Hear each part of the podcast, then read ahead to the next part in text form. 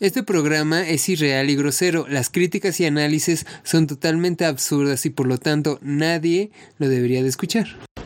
Hola, buenas tardes. Estamos aquí en Proyecto Holic, que es un podcast dedicado a la, a la crítica, al análisis de temas contemporáneos o de tendencia, con un toque acidito y divertido. Solo aquí. Así que comenzamos.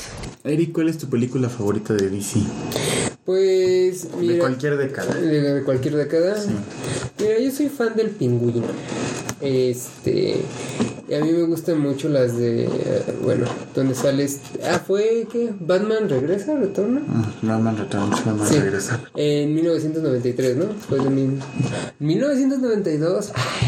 En algunos sitios la, la aparece como 1992. No, en 1992. Fíjate que a mí me gustaba ese tipo de películas porque siento que permanecía la esencia de los cómics.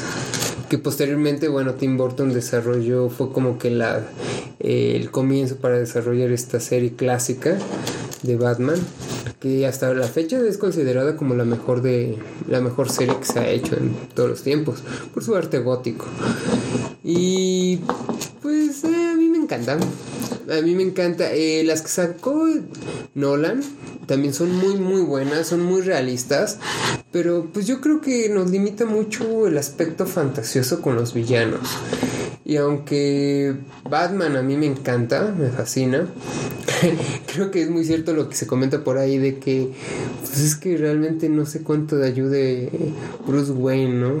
Bruno Díaz, ¿no? A la sociedad más bien es un juego con sus amiguitos que se disfrazan y así, ¿no?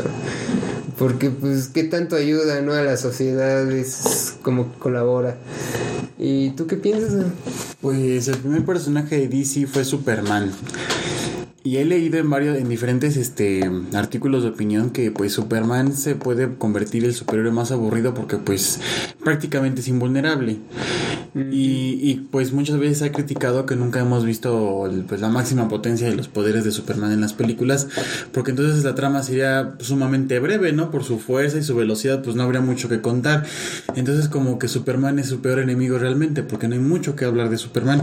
Y aunque fue el primero que, así como tuvo su cómic, también tuvo sus primeras este, presentaciones en la televisión, pues realmente el personaje de DC más relevante y el que hemos visto en las mejores películas, incluso el que más se le recuerda por series pre es Batman, porque incluso cuando salía César Romero y teníamos esta parte como muy vintage y muy de los 60 y muy este así como ¿cómo le puedo decir? Un, hasta parece que Austin Powers se basó en el diseño de arte de Batman. ¿A poco no? Sí, eh, el baile, los colores pastel, así todo eso, como que, como que Austin Powers parece que está, tiene una fuerte inspiración hasta en esto de cómo elaboraron la serie de Batman.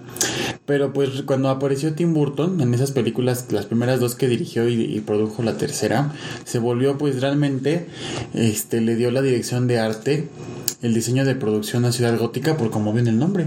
Realmente algo estilo gótico, sombrío, algo que hasta podemos recordar como la para quienes han leído este la novela de Dante Alighieri de los del Divina Comedia, pues como que nos, nos, nos, hace una alegoría eso, ¿no?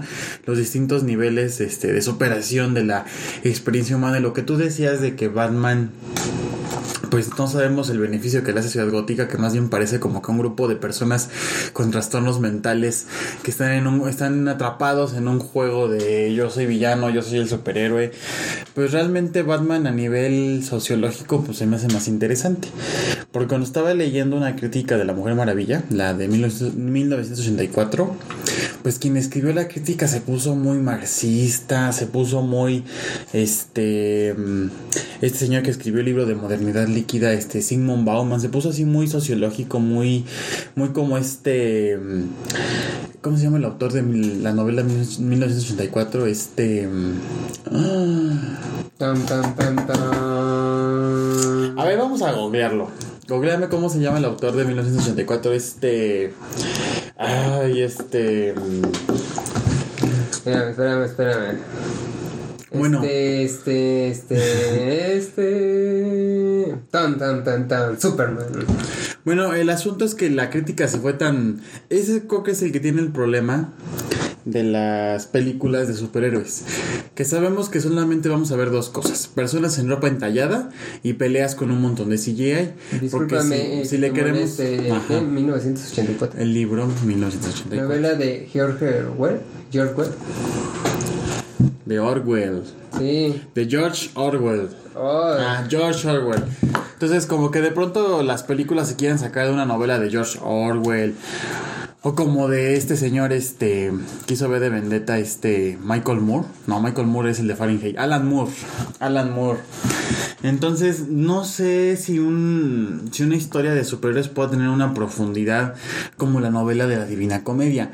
Aunque en mi perspectiva, las primeras dos películas de Batman que hizo Tim Burton, Tim Burton no tiene ese reconocimiento por hacer películas profundas, hace como tragicomedias.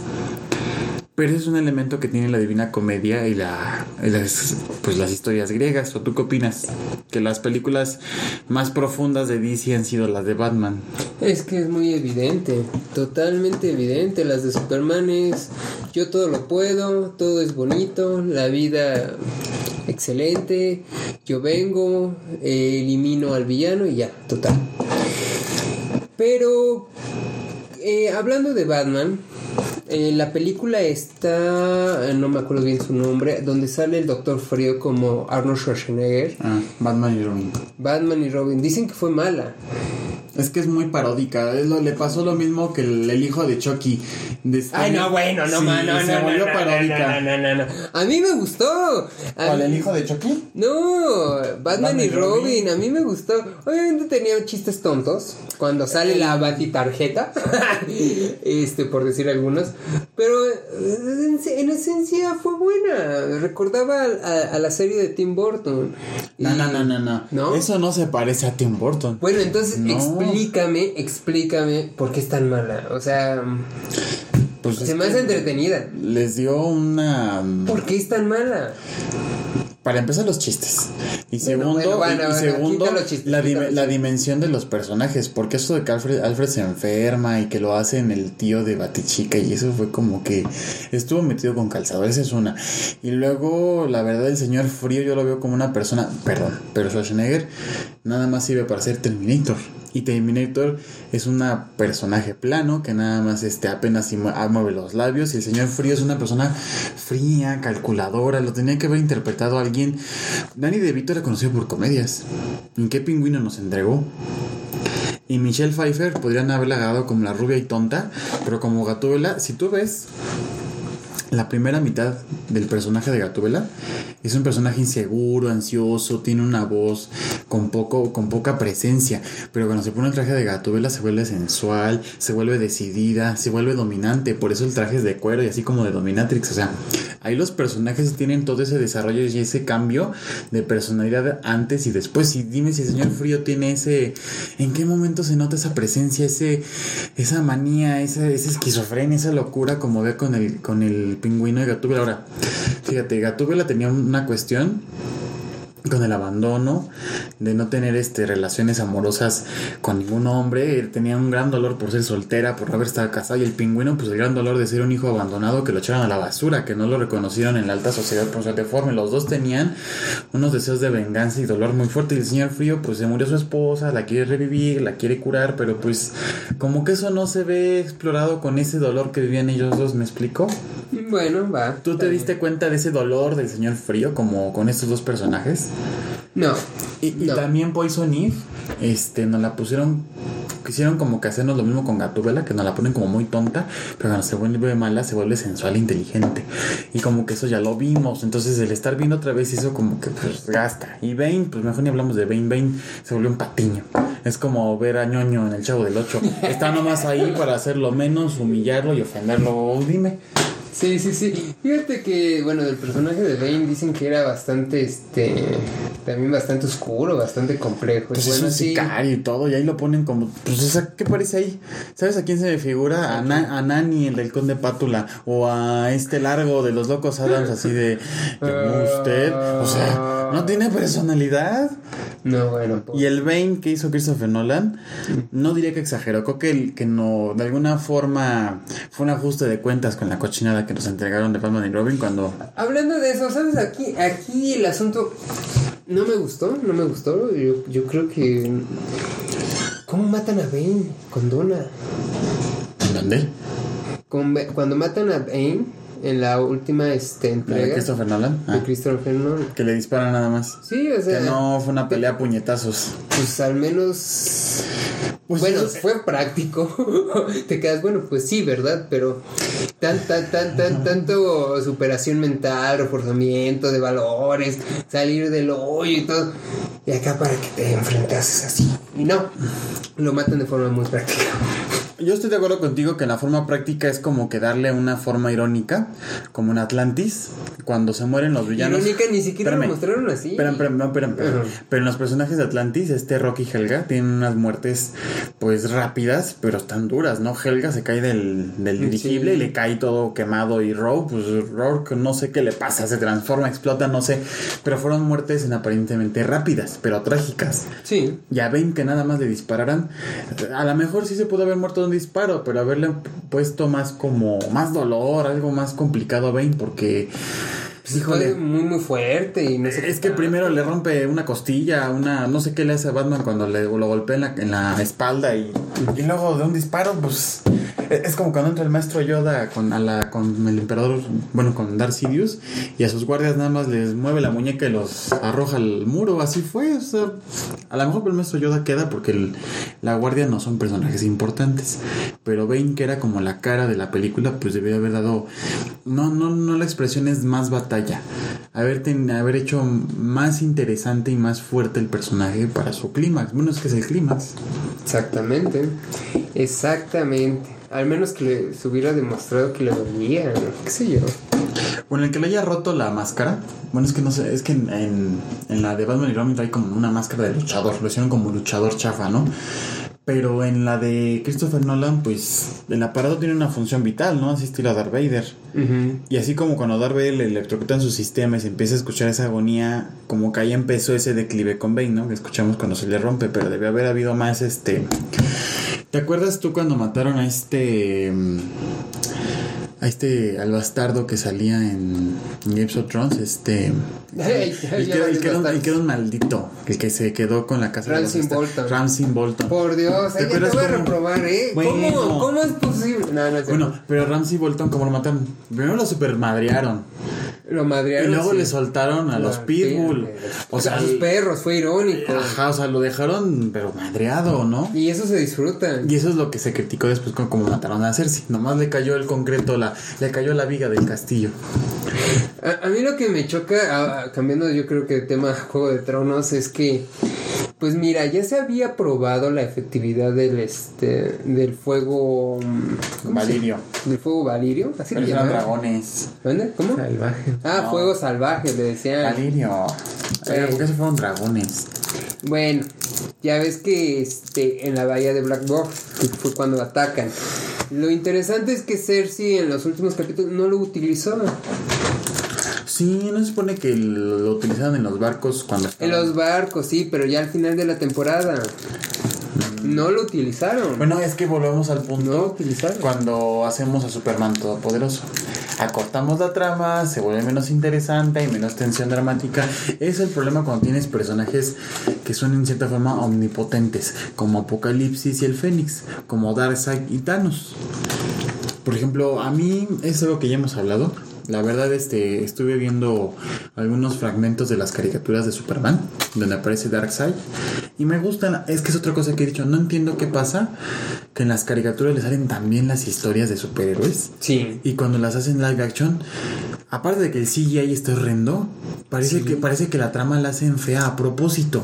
Yo, yo, yo tengo una teoría ahí. Yo siento que Disney paga a, a los este los desarrolladores de DC para que hagan porquerías. Porque el día que DC haga una buena película, los, se los lleva de calle, ¿eh?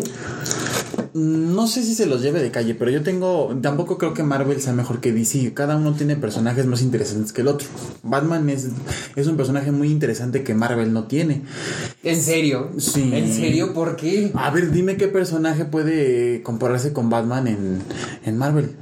Ah, bueno, ah, perdón, perdón, lo confundí con Superman. Sí, es No. cierto, No, no, no, no hay nadie, no hay nadie. Al menos en, la, en el trasfondo psicológico. Pero a ver, si nos ponemos a analizar, si nos ponemos así como Por eso te digo, los millennials, de... millennials de cristal, todos los superiores representan, obviamente que los arios, los blancos y los millonarios son este los más grandes seres, ¿no? De, de esta tierra.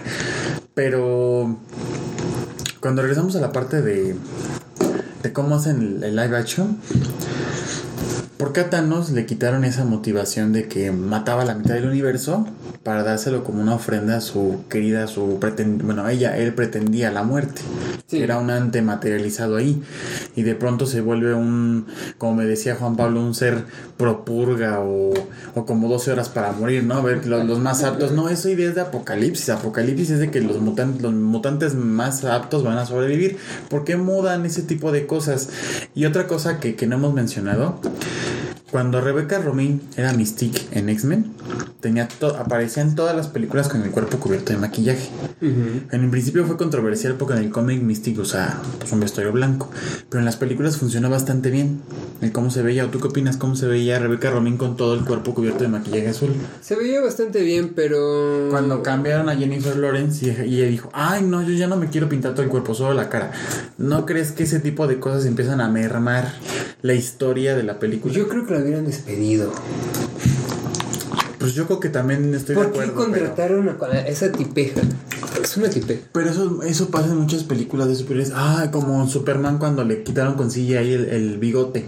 No, Bueno. los estudios no le permitieron afeitárselo. Lo tuvieron que Bueno, borrar con entonces CGI. aquí es la pregunta a los estudios, ¿por qué contratan tan malos actores? En este caso, en el caso de Henry Cavill, que es Superman, no era un mal actor. El problema es que él tenía compromisos de contrato con otro estudio que no le permitieron afeitarse el... Bueno, pero yo hablo de la tipeja Y esta. pues Warner Bros. Bueno, Jennifer Lawrence. Bueno, ¿por qué los contratan? No tengo ni idea. ¿Por qué este, toda la familia, toda la dinastía final está en Televisa? No tengo idea. Pues así pasa cuando, pero Dinastía, por favor. Guarreados de, de Tepito sin ofender a los de Tepito. bueno, el asunto, pues, ¿dónde está el profesionalismo como actor?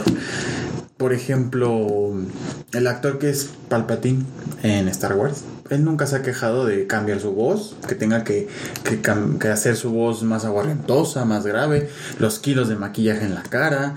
Este, el actor Frank Oz no se quejó de que de manejar el títere de Yoda se convirtiera en un personaje en CGI, pues ellos no se quejaron, siguieron trabajando. Pero porque son actores que no son estrellas de Hollywood, que no son famosos. Eso hace una diferencia en el profesional. Parece que el momento en que te vuelves estrella, como que se pierde profesionalismo. Bueno, Y entonces... eso afecta a la historia, en este caso de los superhéroes. ¿Y las, y las películas de, de Nolan? Pues. Fue de superhéroes. Ah, sí, claro. Fueron muy buenas. Ahí como que les falló algo, pero... ¿Pero qué les falló en las Nolan? Pues, yo insisto con la muerte de Bane. Pero realmente Pues fueron el Guasón buenas. estuvo muy bien. Sí, estuvieron to- todos fueron este actores profesionales hecho, y también es- reconocidos. Entonces, ¿por qué unos sí y otros no? Por la categoría de estrella. Heath Ledger, aunque se. Bueno, Heath Ledger nunca fue, se volvió una estrella a raíz de que se murió y de que hizo el Guasón. Si hubiera seguido vivo, hubiera vivido una época de estrella. Porque antes de haber hecho Batman, hizo varias películas como esta de 10 cosas que odio de ti. Que es un, es un romance adolescente que les encanta a, los, a las adolescentes. Pero no fue una película de estrella. O sea, Heath Ledger nunca fue estrella. Se empezó a ser famoso cuando hizo Secreto en la Montaña. Y después cuando hizo Al Guasón. Pero, pues realmente él, junto con este mm, Joaquín Phoenix, que interpretó el Guasón en la última película, hasta lo dijo Joaquín Phoenix, este Leonardo DiCaprio, ya equivócate, porque cuando estábamos chavos, todos los papeles eran para ti, no nos dejaban nada a nosotros. Esa es una cosa que pasa en Hollywood. El que tenga más reconocimiento, el que más, el que más tenga presencia en los medios, en las portadas de revistas, es el que le van a dar los papeles. Como Pero por ahorita- ejemplo, tú hablas, eh, estás, este, sacaste a la luz de Leonardo DiCaprio. Es Él nunca ha sido superior, afortunadamente. no, pero ta- también es muy buen actor, sí. Lo inflan demasiado también. Pero es profesional, dentro de lo que cabe, llega a ser profesional. Entonces, Pero pues no todos tienen ese nivel de profesionalismo. A ver, otro ejemplo. Hablemos de otra película de, de superhéroes de ese caso. Cuando el director Brian Singer hizo las primeras dos de X-Men y se fue a hacer una película de DC, que es Superman, en la tercera, este, se hizo un caos, porque se fue el director. Y Halle Berry, que se había ganado ya un Oscar previamente, dijo, ay no, yo ya no regreso a ser Tormenta. Y fue por eso que en la tercera película Tormenta se vuelve casi líder, mataron a Cíclope, mataron al profesor para que la líder y la que llevara el peso de la escuela Javier fuera Tormenta. Y dices, pues eso tampoco es profesionalismo. O sea, Halle Berry, ¿quién era antes de, de hacer Tormenta? Pues no sé. Si salió en las películas de otro día para morir fue por los X-Men, supongo. Yo creo que era muy buena sexo Pues es que todo cae en eso, tristemente. Pues sí, aquí el asunto es que tanto pues, sabes mover el chocho para conseguir un papel. Pero, pues regresemos al punto. Tú dices que a lo mejor Disney les hace estar pagando a los de DC para que hagan las películas. No lo sé. También este sin Entonces, ¿por qué te explicas esta situación de las muy la muy buena producción que tuvo? Por ejemplo, en el en estas últimas en el Snyder Shot aparte de que tiene dos horas extras que la, que la primera versión de la Liga de la Justicia, pues aquí lo importante es, regresamos al punto. Yo entiendo que el cine tiene que ser un, un comercio, tienes que tener, tiene que ser redituable lo que inviertes. Pero ¿por qué en lugar de escuchar a los números, llegarle a todo lo, a todo el público, por qué no le llegan a los fans? Porque en este caso, cuando le llegan a los fans, la película queda más o menos. No fue en el caso de Star Wars, en el caso de, de las secuelas que hizo Disney, no sé qué hicieron, la verdad, porque a los fans que yo soy fan de Star Wars no me gustaron. Pero cuando escuchan a los fans, quieren ver lo que está en los cómics, quieren ver lo que ya pasado en las historias, pues sale una buena película. Porque los lamentablemente los de los cómics, como cuando hicieron las historias, no tenían la presión de generar millones, escriben buenas historias. Exactamente. Pues cuando se creó Darkseid fue en los 70 Si hacen una película de los cómics en los que sale Darkseid en los 70 sería una buena película. Si respetan, claro, la historia del cómic. Es que todos quieren vendérselo a los niños. Pues no a los niños. Por ejemplo, ya ves que en las películas de Deadpool y de Suicide Squad este, tuvieron clasificación C porque pues las hicieron como los tenían que hacer los personajes, con esa rudeza, esa crudeza. Y eso es lo que criticaron a Tim Burton en Batman Regreso. Es que el pingüino es demasiado morboso y demasiado sensual a gatúbela. Yo entiendo que debe de haber películas de superhéroes para niños, pero cuando lo pasamos a un live action, como que hay una línea muy delgada entre que se vuelva una caricatura de parodia a una película de superhéroes interesantes. Ahora bien, yo te pregunto, ¿los superhéroes, realmente como están escritos en los cómics, en las series, son para niños? No, pues realmente. Entonces la película no es para niños. En los cómics hay mucha sangre, muchas situaciones de tensión sexual y muchas cosas políticas y de racismo y discriminación que pues los niños no van a entender. Entonces los, las películas de superhéroes no son para niños. Por eso cuando en los ECA salió la serie de los X-Men en los 90, ¿te acuerdas? Sí, sí, muy bueno. ¿No? Este, hablaban ese tipo de cosas, del divorcio, de la discriminación, hasta incluso se tomó algún momento el tema del VIH. son cosas que fueron pues muy, mm, no controversiales, innovaron en cuanto al contenido infantil. También ese es un problema. No debemos de pensar que esos temas no se vuelven infantiles. O sea, los niños no pueden vivir cegados a la vida. O sea, o sea a los niños le mientes que es la muerte, le mientes lo que es una enfermedad. Tampoco me parece que es algo sano para los niños. Permíteme una cosa. ¿A, qué hemos llegado? ¿A qué hemos llegado? Estas series eran para niños en los años 90. Se tocaban esos temas hoy en día. Y hoy en día los niños, ¿qué, qué ven? Bueno, Videos perturbadores en YouTube de Superman y no sé qué sin audio. No, de Superman, de perturbadores, no, de Jake the Killer, de Slenderman, de otras cosas horribles. Y es otra cosa curiosa. La cuestión de los superhéroes les gusta a los millennials. Los niños están bien clavados con el Fortnite y esas son balaceras, son balear gente. Entonces decimos, ¿dónde está esa doble moral? No vamos a hacer una película infantil violenta, pero ¿qué tal los dejamos ver los juegos del calamar y los dejamos este, jugar Fortnite, que es pura violencia? Entonces dices, esa es una doble moral cuando vas a hacer una película de superhéroes o vas a mostrarla como viene en el cómic no muestres nada. Bueno, es que también la degeneración de los padres hoy en día es, es insoportable. Ay, no quiero, tengo hijos porque bueno, pues ya la regó, sepa por qué no.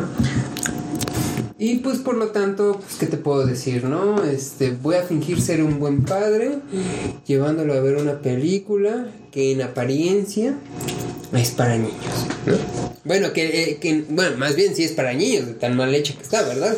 Este, ya me voy a trabajar y lo dejo en el Fortnite. a que se entrene como asesino profesional. Ahora, cuando yo asistí a un taller de cómo crear sanos vínculos, lo primero que te explicaban es, a ver, vamos a romper las fantasías que nos han hecho creer las telenovelas, las películas y las caricaturas. Que te casas con tu primera pareja, que son felices para siempre. O sea, si te diste cuenta con Frozen, empezaban a romper eso. Porque se dio cuenta Disney que eso de venderle a los niños, a las niñas, de que te tienes que casar con alguien que no conoces, como pasaba con Blancanieves, que te besó alguien. Y hoy en día se critica eso, como un príncipe se atreve a besar a Blancanieves cuando ni siquiera haya dado el consentimiento. bueno, caen en exageración. Bueno, es una exageración.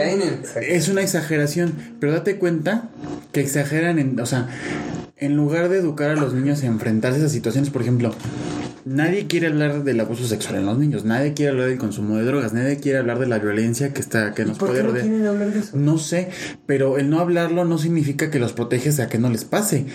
Entonces, en una película, por ejemplo, a mi sobrino. Espérame, yo- espérame, es que mira, mi sobrino me hizo una pregunta cuando estábamos viendo un video de Dross, donde un payaso abusaba de niños. Y me dice, ¿qué significa eso? Y le dije, pues de que te tocan, te maltratan, te golpean. O sea, le dije lo que es. Bueno, el hablar del coito no necesito explicarse, decirte que te tocan y te, y te, y te golpean y te lastiman, o sea, eso no es bastante claro. no sé. Le tengo que decir que este que el coito es eh, introducir el pene en un orificio, ok. Yo supongo que sí. ¿Tú crees que sea bueno? Pues sí. Se lo puedo decir. Pero el que yo mm, le evite la información o que no le explique qué es el abuso sexual, no va a evitar que, que algún momento le vaya a pasar o no se lo hagan. Yo- la yo- manera de evitarlo es explicarle qué es. Exactamente, yo creo que al no tratar los temas como son y que los niños no estén conscientes de todo esto, pues propicia a que todo lo que se quiere evitar se promueva. Realmente se promueva. Es como esto de Short Park, ¿no? Que dice Disney, es que yo le vendo sexo a sus hijos. ¿Sí viste ese capítulo? ¿No? Debes de verlo, ¿no? Buenísimo. ¿Tú qué opinas de ese capítulo, Pablo? Mm, ¿Cuál? ¿El de los Jonas Brothers? Exactamente, sí. Y Dice, no, no podemos tener relaciones sexuales. Pero sutilmente venden sexo. Y sí Ah. es cierto, ¿no? Esa Ah, ansiedad pues que es genera. como el capítulo del ¿qué? El de Netflix. ¿Qué? ¿Qué? Good Moment, ¿cómo se llama la serie? Ah, Big Mouth. Big Moment. Big, Big Mo- Moment. algo así. No, no es Big Moment, es Big Mouth. El, el monstruo de la adolescencia. Ah, Sí. Es. Big Mouth. Ah, uh. Boca grande, sí. Bueno, Ajá. ya para cerrar el tema de DC, Pablo, ¿tú qué opinas de las películas de DC? ¿Cuál es tu favorita de DC? Ninguna. Ninguna de DC. ¿Cuál es la que más odias de DC entonces? Ay, todas igual. No, No, la es que, que- yo más odio es este Superman 3 y 4 con Christopher Reeve, porque como vieron que fue una franquicia empezaron a hacer cada cosa, pero Mm, pues no, no me gusta ninguna. No, no como, como las- nunca me. Como no, creo que la única que vi fue una donde. Pues sí sale el pingüino, pero muy allá y me acuerdo del pingüino, pero de ahí ya no me acuerdo. ¿Sabes qué? Perdona que te interrumpa, Pablo. A mí me gustaría ver películas como eran los verdaderos cuentos de este de hadas, ¿no? Hace como 700, 800 años, Ah, sí. ¿no? A, a- a qué hemos venido dando, ¿no? De historias donde sutil, eh, donde cuál sutil, donde explícitamente se les decía a los niños, te van a matar, te van a violar, haz esto, cuídate de esto, esto, a fingir de que no pasa nada, que este es el mundo feliz. Creo que eso los deja más vulnerables para que los abusen. Creo que es la tendencia, ¿no? Y creo que ya no me van a permitir hablar de esos temas, que ya me espérame, callo. espérame, espérame. Cuando mencionabas eso del pues de la crudeza de los cuentos de antes, pues pasó con esta película que hizo Amazon, que puso una hada madrina trans, puso una este una chica muy varonil como Cenicienta, no sé. Se vuelve algo Ok, la inclusión está bien, pero no solamente la inclusión es algo que se necesita en el cine y la televisión, también necesitamos hablar de los temas como es. Si tanto quieren ser promo- promotores de la paz y la tolerancia, también tenemos que hablar de la violencia, cómo evitarla, cómo reconocerla.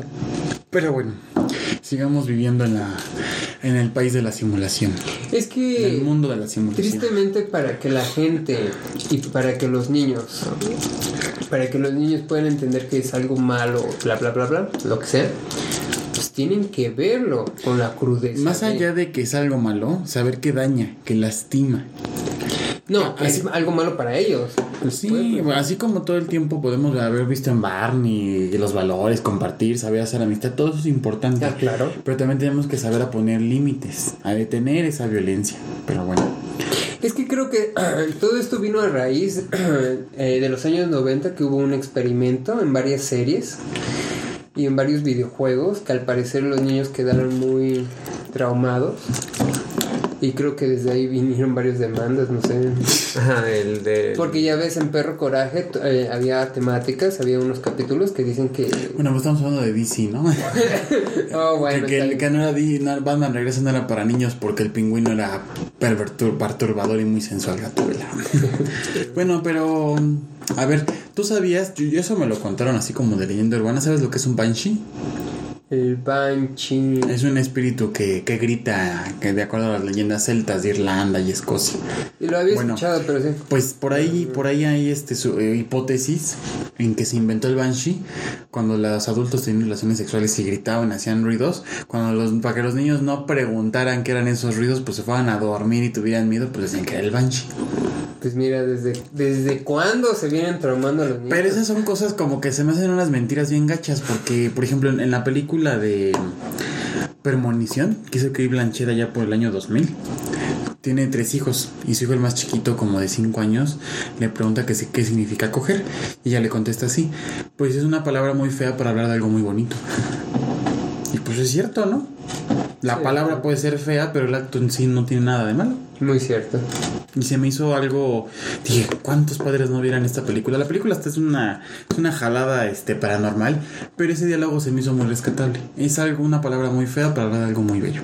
Y después en la, en la película de Capitán Fantástico, también hay una niña que hace una pregunta así: ¿qué, qué escoger? Y el papá le explica, ah, pues es el pene introducir en la vagina o en el ano o en la boca y así de y la gente se horroriza. Pues no sé por qué nos tendríamos que horrorizar. Nos, nos, tendríamos que horrorizar más de los descabezados y de que nos estemos golpeando y ofendiendo que hablar pues, de actos naturales.